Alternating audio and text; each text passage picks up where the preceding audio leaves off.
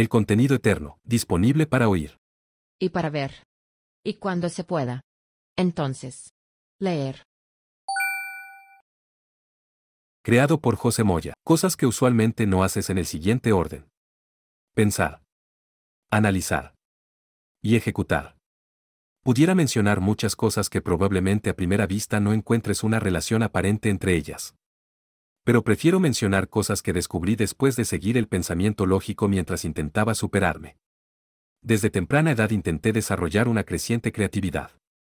Tenía hermanos mayores y sin saberlo probablemente competía con ellos por acaparar toda la atención posible. Eso seguramente me metió en muchos problemas y agradezco a mis padres que tuvieron paciencia para orientarme y enseñarme con su ejemplo. Cuando descubrí esas cosas que usualmente no hacemos me familiaricé con ellas por su gran utilidad. Una cosa trajo la otra y juntos me permitieron llevar una carrera profesional probablemente superior al averaje. Deseo compartir mis reflexiones contigo y basado en mi propia experiencia aporto en resumen los siguientes consejos. En vez de intentar crear algo desde cero, recomiendo primero considerar utilizar lo que ya existe. No solo reduce el tiempo, también el costo y el esfuerzo. Muchas cosas han sido creadas para que las utilicemos en masas y aunque son muy útiles no necesariamente nos permiten hacer todo lo que deseamos crear. Sin embargo, sirven para probar cada servicio que decidamos incluir. Al crear regularmente ponemos mucha atención e incluso mucha pasión. Cuando al fin ejecutamos lo que creamos podemos descubrir y describir lo que se necesita e identificar lo que sobra y se puede eliminar. Como todo proceso contiene varios pasos. Cada uno de ellos requiere dedicación y lo revisamos una y otra vez y en cada repetición adquieres experiencias que siempre son muy necesarias. Con la práctica pronto dominas lo que creas y te conviertes en experto. Si algo no existe lo buscas y si no lo encuentras con suerte y esmero emprende su creación. Con la experiencia comprende que no solo debe ser beneficioso para ti. Conviene que sea útil y bueno para todos y entonces tu proyecto alcanza mayor dimensión. Un ejemplo concreto puede ser el siguiente. Deseas desarrollar una aplicación en donde añades contenido y decides mostrarlo en formato amigable en Internet para que muchos usuarios escuchen cuando deseen. A medida que piensas, planificas, ejecutas, surgen nuevos escenarios como ¿Te gustaría que cada capítulo siga automáticamente al anterior?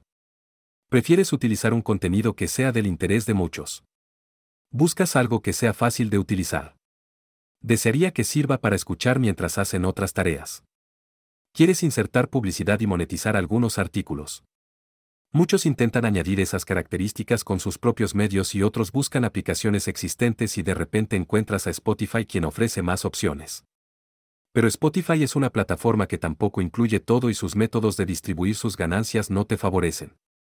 Probablemente necesites monetizar tus propios esfuerzos y en el camino encuentres cómo hacerlo como hizo Spotify en sus inicios. Incluyes PayPal y otros similares para que te permitan vender lo que creas. He descrito cualquier servicio que se hace en la actualidad con el propósito de demostrarte que no todo ha sido inventado ni desarrollado. Estas cosas se crean o no según sea la creatividad que poseas la cual rara vez viene en el paquete que nos ofrece la vida. Usualmente debes desarrollarla y no solo eso, también alimentarla, cuidarla y motivarla si deseas crear algo trascendental. El propósito de estas reflexiones es recomendarte que primero pienses, planifiques y ejecutes lo que sea tu interés y decisión. Para ello te recomiendo utilizar a tu favor lo que ya existe porque acorta el camino y facilita la experiencia necesaria. Una vez más repito, si no lo encuentras lo crearás según sean tus posibilidades. En mi propia experiencia adquirí los recursos y la confianza para desarrollar por mi cuenta las cosas que consideré necesitaba.